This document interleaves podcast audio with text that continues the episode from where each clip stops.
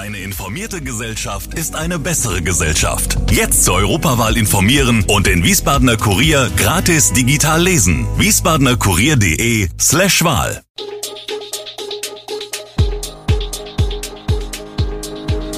Gude, unser morgendliches News Update. Das Wichtigste aus Wiesbaden für Sie im Überblick. Guten Morgen aus Wiesbaden an diesem 28. September. SV Wien Wiesbaden verpasst Pokalkuh gegen Leipzig. Bau der Salzbachtalbrücke liegt im Zeitplan und Razzia gegen rechte Vereinigung, die Artgemeinschaft. Das und mehr hören Sie heute im Podcast. Die Energiekrise bremste vergangenen Winter hessenweit die Schlittschuhbahnen aus, somit blieb auch die Henkel-Kunsteisbahn in Wiesbaden geschlossen.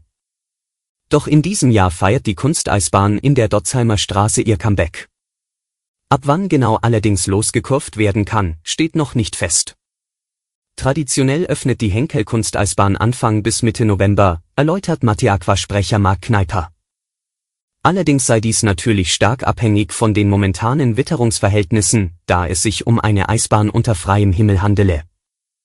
Um die Eisfläche für den normalen Betrieb vor- bzw. aufbereiten zu können, bedürfe es einer dauerhaften Witterungslage unterhalb der 10 Grad Marke. Andere Wetterlagen, wie etwa über einige Tage anhaltender Regen, würden die Maßnahmen zur Aufbereitung der Eisfläche zusätzlich erschweren. Auch diesmal soll es spätestens Mitte November losgehen. Sollte die Witterung dies nicht zulassen, würde die Eisbahn laut Kneiper zu einem späteren Zeitpunkt in Betrieb genommen. Der SV Wien Wiesbaden kämpfte am Mittwochabend tapfer in einem spannenden DFB-Pokalspiel, unterlag jedoch RB Leipzig knapp mit 2 zu 3. Trotz einer beeindruckenden Leistung und einigen Chancen auf den Ausgleich reichte es nicht für den Pokalkuh. Ivan Pretain erzielte beide Tore für den SVWW, während Emil Forsberg und Benjamin Scheschko zweimal für Leipzig trafen. Einige Fehler des SVWW ließen die Pokalsensation scheitern, dennoch kämpfte das Team bis zum Schluss. Die Zuschauer feierten ihr Team trotz der Niederlage. Der SVWW setzt seine Saison in der zweiten Bundesliga am Samstag gegen Hannover 96 fort.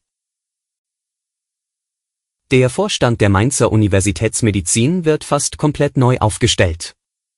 Nachdem nach Recherchen bekannt geworden war, dass der kaufmännische Vorstand, Dr. Christian Elsner, die Unimedizin verlassen wird, beschloss der Aufsichtsrat nun auch die Nachfolger für die im kommenden Jahr ausscheidenden Professor Dr. Norbert Pfeiffer und Professor Dr. Ulrich Förstermann. Neuer medizinischer Vorstand sowie Vorstandsvorsitzender und damit Nachfolger von Pfeiffer wird zum 1. Januar 2024 Professor Dr. Ralf Kieslich, aktuell noch medizinischer Klinikgeschäftsführer der Dr. Horst Schmidt Kliniken in Wiesbaden des privaten Gesundheitskonzerns Helios. Als zukünftiger wissenschaftlicher Vorstand wird dem Fachbereichsrat Herr Professor Dr. Thomas Kamrat vorgeschlagen. Auch weitere Personalien in der Führungsebene wechseln. Mitarbeitende der Unimedizin zeigen sich dankbar für die Leistungen der scheidenden Kollegen. Vor allem während der Pandemiezeit hätten diese die Herausforderungen herausragend bewältigt. Auch der Präsident der Mainzer JGU zeigt sich erfreut über den neuen Vorstand, dessen wissenschaftlicher Reputation und dessen Bedeutung für zukünftige Forschung.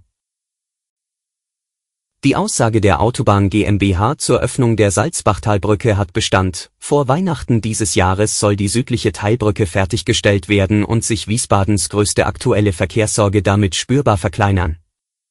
Wie die Behörde auf Nachfrage bestätigte, liegt der mit Hochdruck betriebene Bau der A66 Brücke weiterhin im Zeitplan.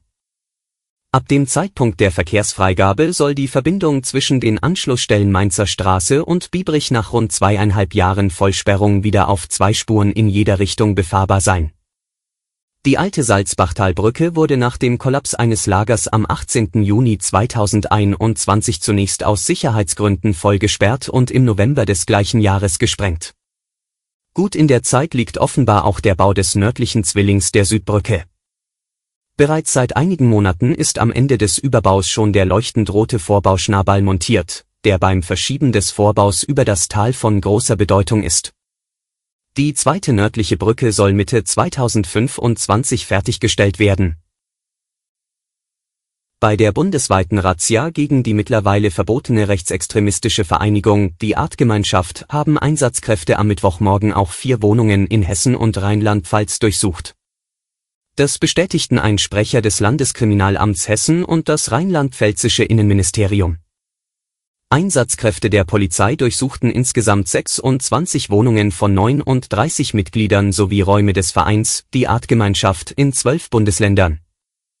In der vergangenen Woche hatte Faeser die elitäre Neonazi-Gruppierung Hammerskins Deutschland verboten. Vor allem durch die manipulativ indoktrinierende Erziehung ihrer Kinder und den Vertrieb entsprechender Schriften sei die Artgemeinschaft nicht weniger gefährlich als die Hammerskins, sagte Ministerin Faeser. Faeser beschrieb die Artgemeinschaft, germanische Glaubensgemeinschaft wesensgemäßer Lebensgestaltung als sektenartige, zutiefst rassistische und antisemitische Vereinigung. Die Ministerin begründete ihre Verbotsentscheidung auch mit dem Kindeswohl. Alle weiteren Hintergründe und Nachrichten lesen Sie auf www.wiesbadener-kurier.de. Gude Wiesbaden ist eine Produktion der VRM von Allgemeiner Zeitung, Wiesbadener Kurier, Echo Online und Mittelhessen.de.